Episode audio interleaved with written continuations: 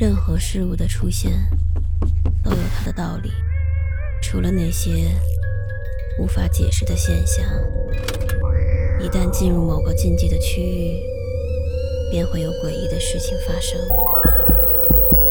五分钟倒计时，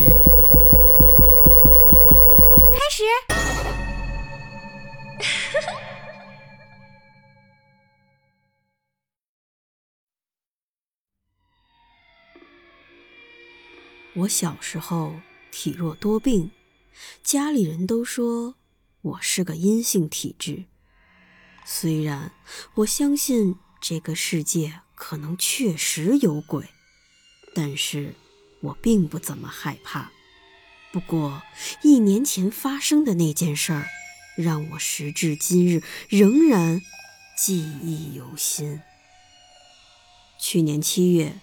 我去陕西省山阳县出差，通过软件，我预定了一个酒店的标间。虽然位置有点偏僻，但是价格是比较吸引人的。山区的夜晚温度比较低，一阵冷风袭来，我只感觉后背一凉，吹得我直哆嗦。酒店的大堂很亮堂，也很精致。前台美女在查询了我的预订信息后，告知可以免费帮我升级到大床房。有这种好事儿，我当然是选择欣然接受了。接过他递来的房卡，我拿着行李准备上楼，无意间看到小姑娘斜着眼睛给了我一个媚笑。这个笑。有点诡异，又有点迷人。我愣了一下，没有多想，转身进了电梯。房间整体设计是灰色调，不知道为什么，身体本能的感觉有些压抑。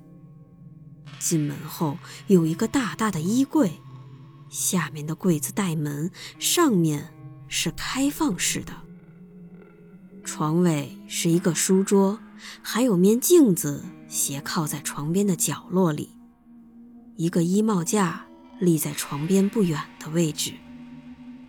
尽管这是个大床房，但是房间也没有感觉很宽敞。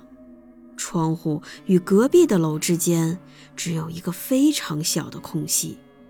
房间整体上感觉又阴又闷。非常不舒服。我劳累了一天，实在懒得和酒店再掰扯什么，再加上一会儿还有工作要做，所以我便打开了空调和音乐，休息片刻，便继续开始加班了。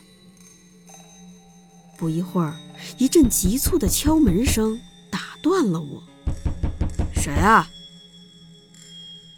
门外。却没有回应，我连忙跑到门口，从猫眼向外看去，楼道里昏昏暗暗的，空无一人。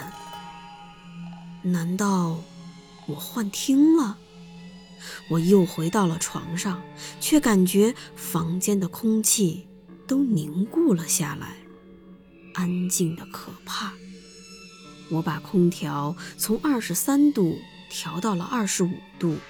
然后开始继续工作，大概忙到凌晨一点半左右，我终于完成了所有的工作。简单洗漱之后，便准备关掉空调睡觉了。然而，躺在床上的我却翻来覆去的，怎么也睡不着。于是我只好掏出手机，开始刷刷抖音，打发时间，酝酿困意。但是，每当我刷到一些恐怖电影、灵异视频之类的，我都会下意识的立马划走。毕竟我一个人睡在这种人生地不熟的地方，总还是有些害怕的。突然，我感觉屏幕后面有个黑影，好像有个人就正站在我的床头。我打开灯才意识到，原来。是衣帽架的影子。再次回到床上，我把脸转向了另一边。就在我马上要睡着的时候，我看到衣柜里有一个模糊的轮廓，像是一个人正蹲在里面盯着我。我的眼睛突然瞪大，我都没给自己喊叫的机会，就立马开灯。然而，一切又仿佛什么都没有发生过一样，衣柜里空荡荡的，什么都没有。